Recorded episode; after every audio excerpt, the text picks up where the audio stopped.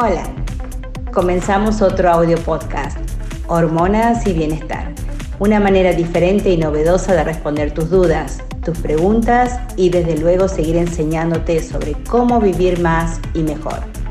Disfruta este espacio, conocenos y agenda tu reunión semanal con nuestro equipo. Te estaremos esperando. Ahora, disfrútalo.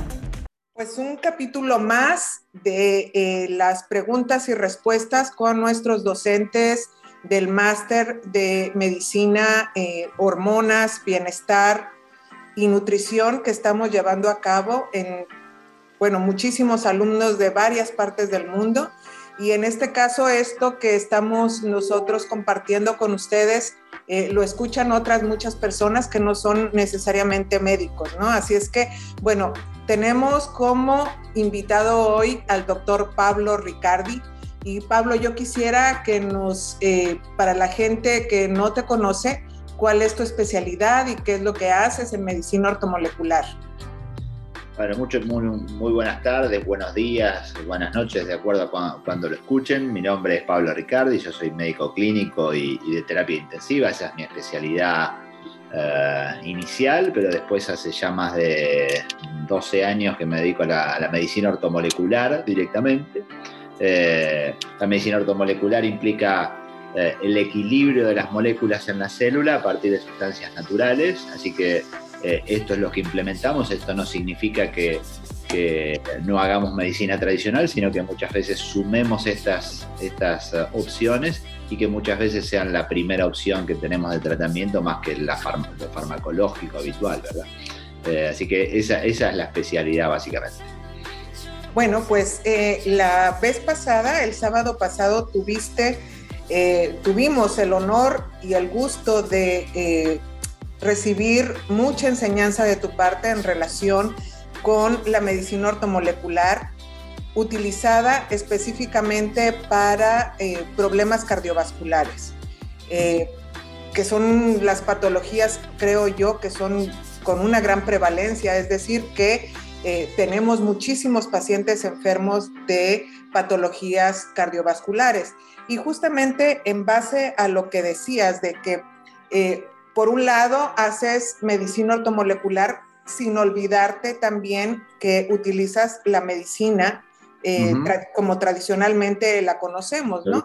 Y justo sobre esto, algunos de los alumnos preguntaron, ¿cuál estatina es la que utilizas más?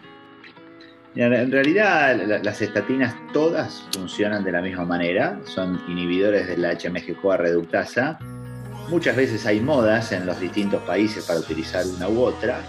Eh, la verdad es que en lo particular la rosuvastatina es la que más uso, justamente porque tiene por ahí una, menor incidencia de efectos adversos, por lo menos en la práctica, en cuanto a, a a dolores musculares, a mialgias, eh, que son los efectos adversos habituales por los cuales los pacientes incluso eh, eligen dejar de tomarlas o, se niegan a tomarlas si ya lo, ya lo, experimentaron alguna vez. Así que esa, esa es la, la que uso habitualmente. Muy bien. ¿Y cuándo sumas ese timiba? Si es que eh, crees que, que, se puede sumar al tratamiento con, con en realidad la, la rosuvastatina, cualquier estatina, cualquier inhibidor de la HMG-CoA reductasa, lo que va a hacer es inhibir la síntesis endógena del, colesterol, es decir, la síntesis en el hígado. Eh, por lo general en pacientes que tienen alguna carga genética previa, esta es la, la mejor opción, o los pacientes que tienen el colesterol volando por el aire, esta es la mejor opción el ezetimibe lo sumamos muchas veces cuando además el paciente tiene una ingesta absolutamente alta de colesterol en la dieta. Eh, aquí en la Argentina eh, la dieta se basa mucho en una dieta proteica animal y ahí el colesterol eh, está en ciernes absolutamente y entonces ahí sumamos ezetimibe que lo que hace es inhibir la absorción de colesterol en el tubo digestivo. No obstante esto, eh, también podemos utilizar alternativas ortomoleculares para esto. Eh, el orizanol, que es del arroz rojo, eh, se utiliza para inhibir la HMG-CoA reductasa, no la inhibe al 100%, eh, y, como opción al ezetimibe, la casiolamina también funciona en, este, en este mismo nivel. Muy bien, este, otra de las preguntas es si vale la pena utilizar la monacolina en, un paciente que, por ejemplo, tiene un LDL alto con un HDL bajo y unos triglicéridos altos, ¿crees tú que se puede intentar la monacolina o no vale la pena? Sí, se puede intentar. No obstante, eh, creo que ahí en, la, clase se, se los di. Yo no uso solamente esos tres parámetros para determinar el uso o no de esto, las monocolinas del arroz rojo, que es eh, justamente lo que te decía del gamma orizanol, el orizanol, eh, lo que hacen eh, es este mismo efecto y en realidad mido ApoB, ApoA, si eso es mayor a 0,6, 0,7, es un punto para dar, para dar esto. Mido triglicéridos HDL, si esto es por arriba de, de 3.5, 4, ahí también puedo utilizar monocolinas. Y en pacientes que, inclusive no tienen eh, o, tuvieron ya tratamiento con estatinas y, desarrollaron rhabdomiólisis o, mialgias, es una opción porque, como te digo, no bloquea al, 100% la enzima y entonces permite cierta formación de coenzima Q10 que está también en la, digamos, en el eje de, inhibición de la HMG-CoA reductasa. Perfecto, y justo eh, hablando de la coenzima Q10 y la importancia que tiene, no nada más en el caso del uso de las estatinas, sino en general, yo creo que es uno de los antioxidantes que debemos siempre de tener en cuenta, ¿no? Eh, preguntan si de inicio, cuando empiezas a dar estatinas, empiezas a dar coenzima Q10 o cuando, o si te esperas. Eh, en principio lo podés, lo podés esperar si, si depende qué, qué decidas hacer con el tratamiento. Habitualmente lo que ocurre en lo, en lo particular es que cuando se pone una estatina se, se, deja y se deja y se deja y ese paciente la toma toda la vida. Y entonces ahí ni hablar, cuando ese paciente va a tomar tanto tiempo de, de estatinas, la coenzima Q10 debería ir casi paralelamente a esto.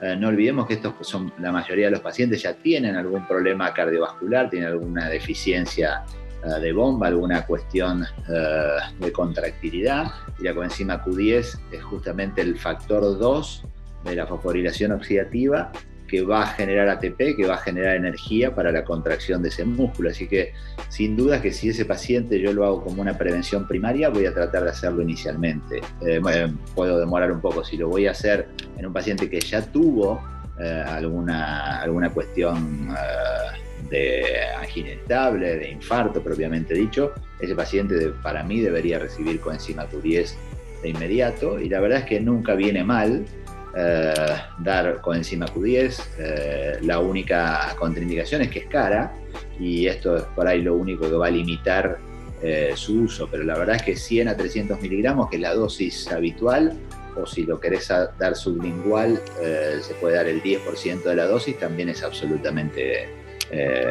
interesante. Perfecto.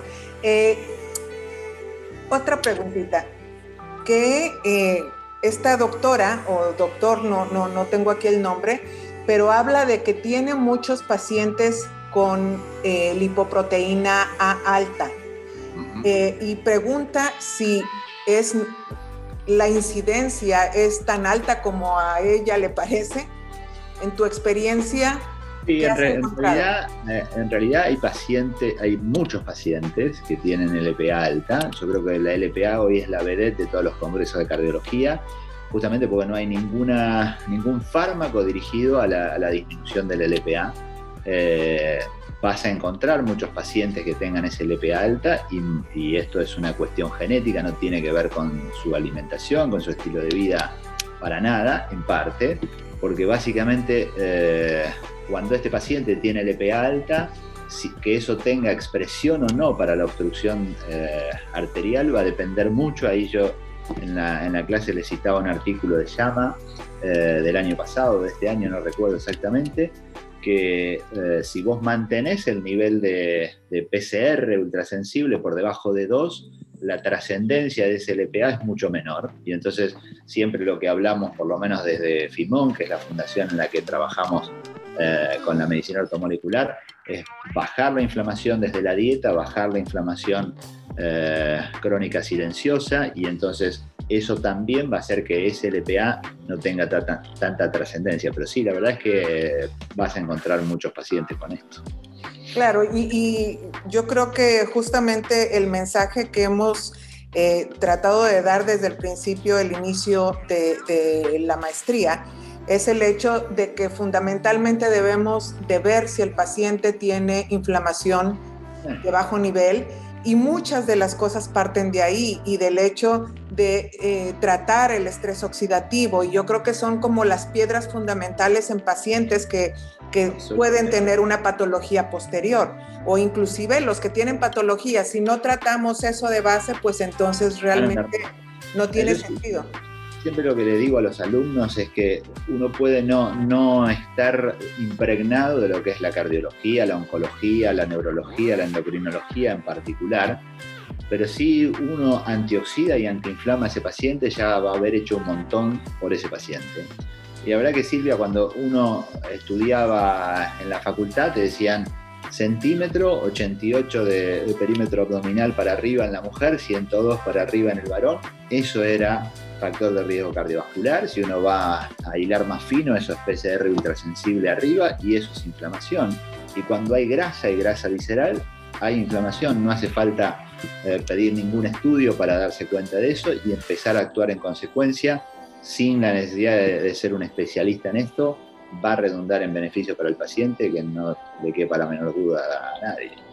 Sí, yo, yo fíjate que pienso que nosotros eh, muchos de los médicos que estamos en primer contacto con el paciente, con estos detalles, con tomar la presión, como tú decías en la vez anterior, con pesar al paciente, con ver ese, ese abdomen, algunos datos importantes que nos dice la clínica, eh, no tenemos eh, que asustarnos o mandar al neurólogo, al cardiólogo, al no sé qué, sino que empezar a tratar desde, desde el nivel más básico al paciente, cambiar su estilo de vida y una serie de cosas que creo que tú apuntaste muy bien en el hecho de cómo identificar de primera intención a un paciente que es una bomba de tiempo. Y de ahí surge todas las estrategias que yo creo que pueden hacer mucho más que, que llenarlo de medicamentos, ¿no? Además hay una cosa que es muy simple. El paciente eh, cardiovascular, por lo general, es prácticamente el espejo de lo que estamos haciendo con nuestro estilo de vida. Eh, y entonces cuando nos equivocamos en esas decisiones, no nos deja pasar ninguna, no nos perdona ninguna y todas son, son castigadas. ¿no? Y entonces eh, esta, esta, es la clave de, toda esta situación, sin lugar a dudas, para mí. El paciente cardiovascular, además, desde lo tradicional ya tiene un montón de medicación, porque la cardiología normalmente eh, este baja la mortalidad, este baja la mortalidad, entonces toma ocho cosas y el paciente siente que si deja esas ocho cosas se va a morir, porque lo que afecta al corazón, eh, digamos, el resultado es, no, es, ningún otro que la muerte, ¿no? Y entonces hay que ir teniendo paciencia, ir modificando algunas cosas y ver qué cosas es necesaria, son necesarias y qué cosas no, porque el verdadero tratamiento de esto es el tratamiento del estilo de vida, no un tratamiento farmacológico. Si el paciente no cambia, va a seguir en la misma. Por supuesto. Y fíjate, otra de las cosas que preguntan aquí, en los pacientes con hipertrigliceridemia familiar, con triglicéridos de más de 1500, ¿cuál sería la dosis de omega recomendada? Ah, eh, yo, creo que en realidad ahí necesitas fibrato sin lugar a dudas, porque no, no te va a dar el tiempo para que el omega baje. El omega yo lo, haría paralelamente a eso, pero con mil de triglicéridos ese paciente puede tener una pancreatitis tranquilamente y entonces vos necesitas bajarlo. Yo por lo general en ese paciente usaría fenofibrato y en realidad podés usar dosis muy altas de omega 3. La verdad es que el American Heart lo que recomienda es 4 eh, gramos para esos pacientes, ¿verdad? Eh, uno podría utilizar más, eh, pero yo lo que para mí no podés obviar ahí en ese paciente, no podés esperar mucho y hay que bajarle los triglicéridos con fibratos sin lugar a dudas. Muy bien. Ahora dice eh, una pregunta. ¿La fórmula para estimular óxido nítrico se da a todos? Bueno, es una pregunta un poquito, este, no, no, sé qué significan todos, pero bueno. No, mira, yo, creo que hay, hay, dos o tres cosas. Clínicamente, un paciente hipertenso es un paciente que tiene bajo nivel de óxido nítrico. Vos le medís la presión y si ese paciente tiene hipertensión en el consultorio, para mí merece eh, una fórmula para eh, aumentar eh, como booster del óxido nítrico, independientemente si toma o no antihipertensivos. Y un paciente, por ejemplo, que tiene, que varón que tiene dificultad en la erección, seguramente va a tener disminución de óxido nítrico. ¿no? Eh, ese tipo de pacientes, para mí no haber ninguna duda. Un paciente que tenga claramente una, una lesión circulatoria, un paciente que tiene, tenga claramente una, una, lesión vasculopática, va a tener bajo nivel de óxido nítrico. No todos necesitan la fórmula, ¿verdad? Claro. Y una de las cosas que a mí me parece importante eh, recalcar en este sentido es que cuando nosotros tenemos pacientes menopáusicas, eh, la deprivación hormonal tiene mucho impacto en, el endotelio vascular. Entonces, una de las cosas que yo hago en la consulta es que, eh, digo, para más o menos darme una idea, es utilizar unas tiritas que miden el óxido, nítrico en, en la lengua, ¿no? Entonces, eso, aparte de todo lo de la clínica, un poco que nos puede orientar y yo creo que si tenemos eh, lo que tú dices clínicamente o una paciente menopáusica, que inclusive hay algunos artículos que dicen que eh, la respuesta vasomotora o los síntomas vasomotores tienen mucha relación con el grado de daño endotelial. Entonces, pues ahí sí que yo creo que sería muy buena opción dar todo lo que tú nos comentaste. Muchas veces inclusive hasta ni siquiera hace falta que, el paciente tome una fórmula, sino que aumente la, ingesta de nitritos, que aumente la ingesta de, vegetales eh, que van hacia la tierra, eh, no, no carne, porque eso no tiene polifenoles y eso se va a oxidar y entonces no vas a terminar absorbiendo nada de óxido nítrico. Y después la actividad física, hay un, una, el Oxide Nitric Dump, que es, eh, de, son 3 a 4 minutos, una combinación de cuatro ejercicios generan una liberación de óxido nítrico que también puede, puede ayudar y ser benéfica para ese paciente. Eh, ¿Qué haces en pacientes con SB anticoagulados con warfarina? ¿Das vitamina K2 o no? Sí, sí. La, la, que tiene que ver con la coagulación es la K1, la K2 tiene que ver más que nada con la calcificación, así que sí, no hay problema. ¿Y qué tipo de magnesio utilizas o sugieres? ¿Diglicinato de magnesio o cuál otro te...?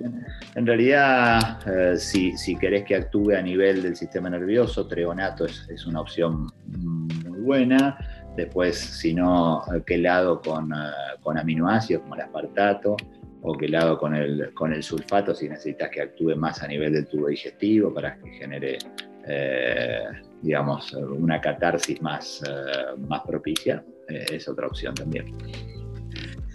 preguntan si utilizas la naltrexona para el tema de dejar de fumar y qué dosis. Yo hablaré por ahí después sobre el uso de naltrexona, no para esto, sino para pacientes con eh, problemas inmunológicos, pero no sé si tú eh, tienes experiencia en, en... realidad la naltrexona eh, es un, antagonista opioide del receptor MU y la dosis habitual para, digamos, un paciente que tiene una adicción con esto son 50 miligramos. Entonces lo que usamos son dosis muy bajitas, entre 3 a 4.5 miligramos, de modo que eh, digamos, eh, mm, ocupe esos receptores por poco tiempo, el organismo responda generando una marea mucho más grande de endorfinas y, síntesis de receptores, y entonces el, refuerzo de, la, situación va a ser así, y, el, eh, y justamente esto lo que va a hacer es actuar, digamos, estimulando el sistema de recompensa, aumentando el nivel de dopamina en los núcleos de la base, en el núcleo accumbens fundamentalmente, y esto va a generar que ese paciente tenga menos deseos de, fumar. Eh, normalmente, si lo usamos, lo usamos eh, en tiempos eh, alternados, hacemos días on y días off, tres, días sí, tres días no, y, sí, se puede usar, sobre todo para esos pacientes que, que les cuesta dejarlo. ¿no? Eh, eh, la, naltrexona es, es, una, es un medicamento que la verdad a mí me ha llamado mucho la atención por todas las cosas que se están escribiendo sobre ella y justamente entonces tú utilizas las, las dosis bajas. Bajas. Como las que se utilizan sí, para, por ejemplo, para tiroiditis de Hashimoto y, una serie de, patologías, ¿no? Es bien interesante para incluso para tratamientos oncológicos, etcétera. Vos decías recién para lo inmunológico, la naltrexona lo que hace es, eh, digamos, estimular el sistema eh, inmunológico eh, y por otro lado inhibe los, los TLR4, que son, digamos, esas antenitas que van pescando situaciones inflamatorias y generando más inflamación. Así que sí es absolutamente interesante. Incluso el otro día leía un artículo de un metaanálisis que está en marcha, todavía no está presentado, creo que es la Universidad de Penn State en los Estados Unidos, y el doctor Bihart, que es uno de los que más experiencia tiene en esto, es quien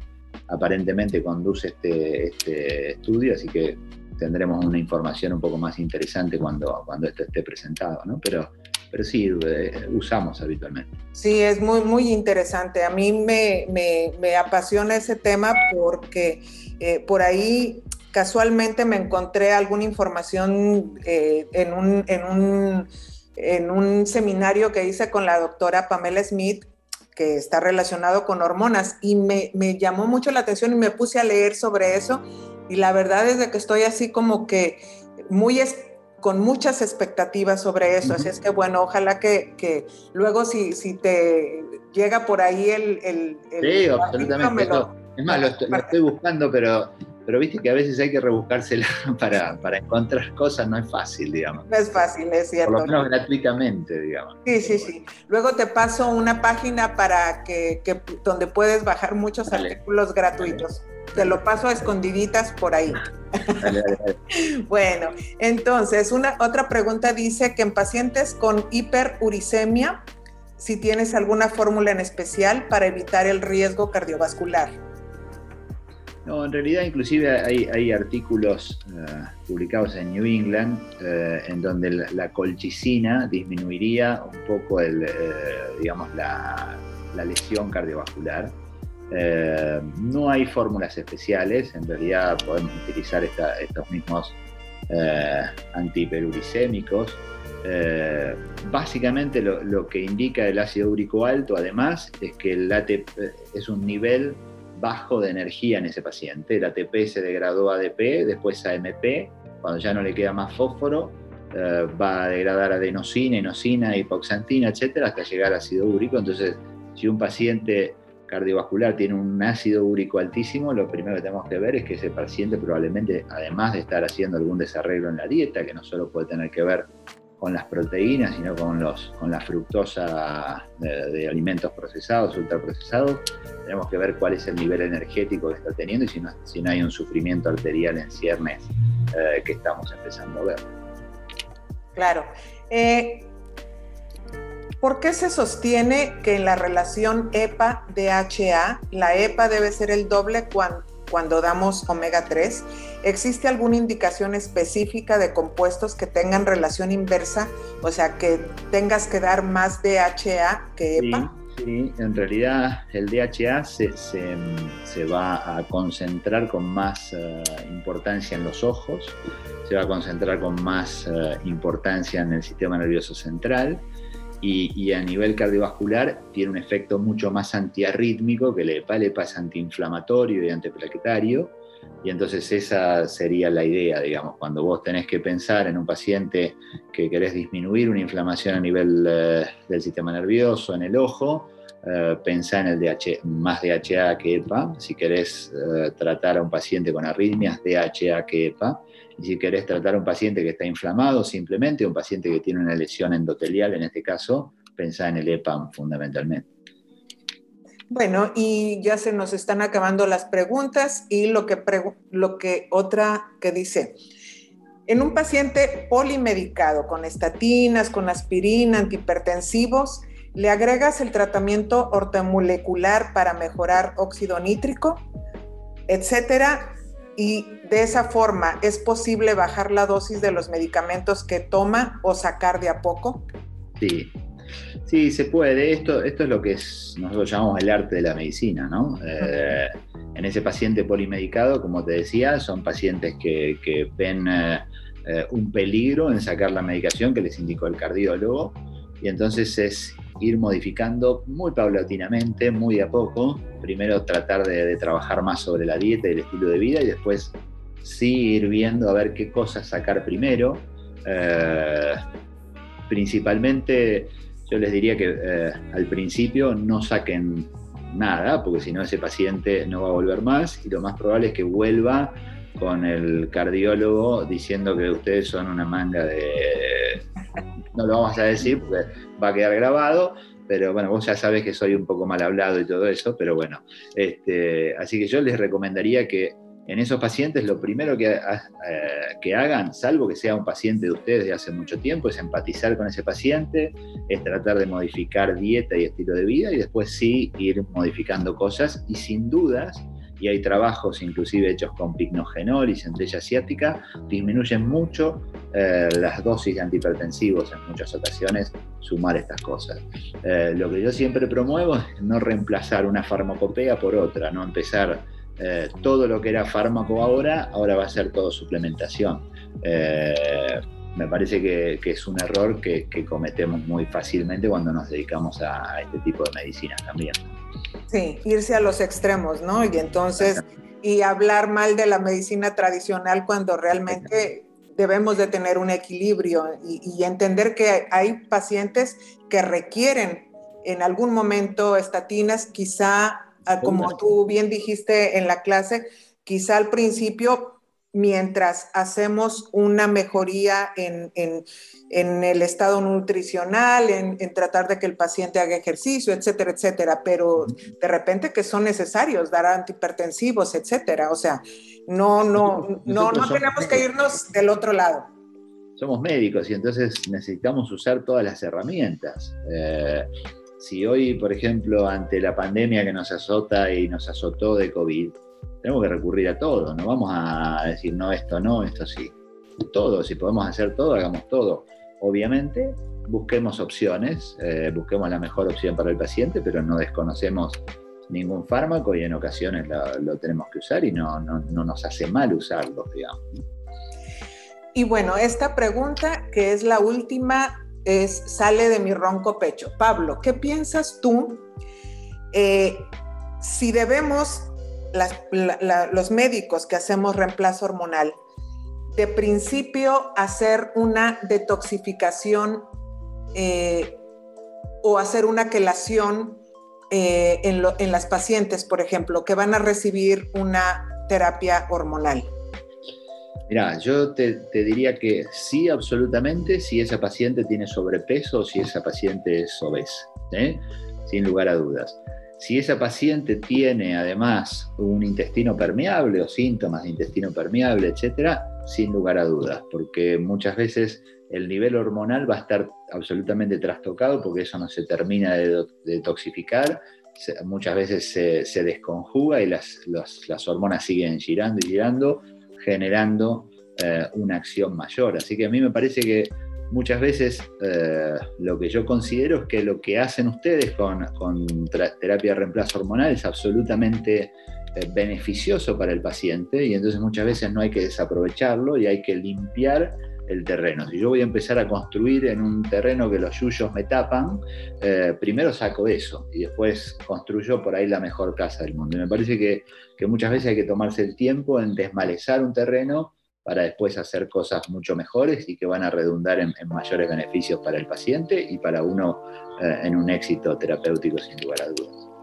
Y fíjate que te, te, pregunto esto porque yo insisto mucho y creo que, que el doctor Jorge Elías estará de acuerdo conmigo en que desafortunadamente muchas veces de primera intención, sin estudiar a, la paciente o al paciente masculino profundamente, iniciamos una terapia de reemplazo sin tomar en cuenta todas estas situaciones.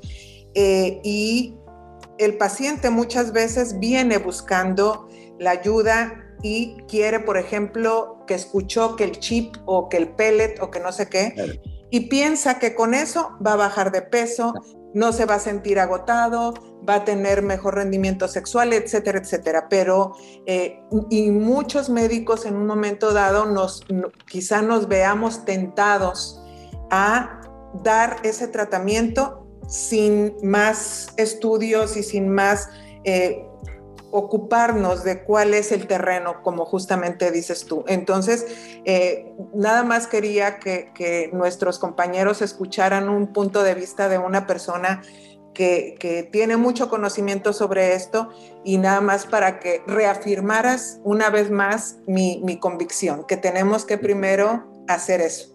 Mira, eso, me, me, hace acordar una cosa que me dijo un cirujano plástico una vez, y me dijo, el mejor cirujano plástico es el que te dice que no te tenés que operar.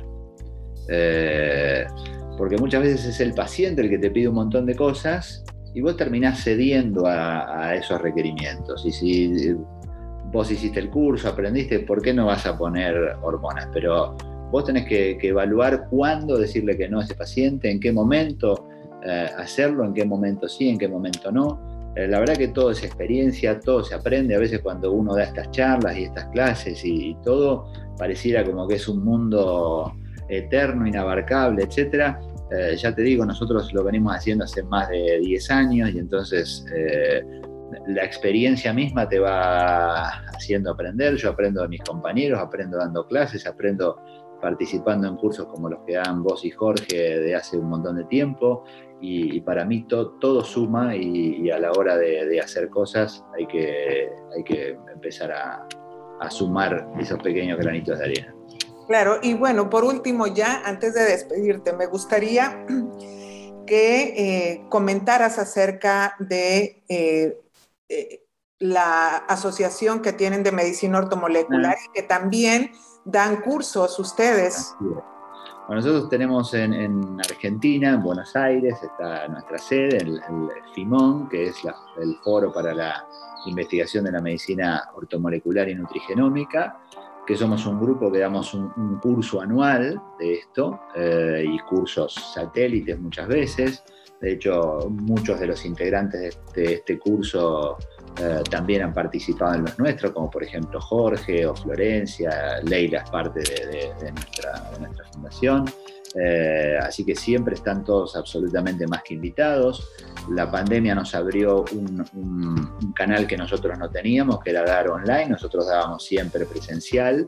Eh, y quizás las cosas que uno deplora hoy de esto es no conocer absolutamente nadie de los que están del otro lado. Es más, eh, a Silvia no tengo el gusto de conocerla personalmente, no va a faltar oportunidad, pero esperemos que en algún momento pase esto para poder encontrarnos. Así que, bueno, hoy cualquiera se puede sumar a nuestros cursos eh, desde cualquier lado del mundo, pero bueno, también esperamos en algún momento estar, estar presentes, conocernos y, mirarnos un poco la cara también, que es interesante.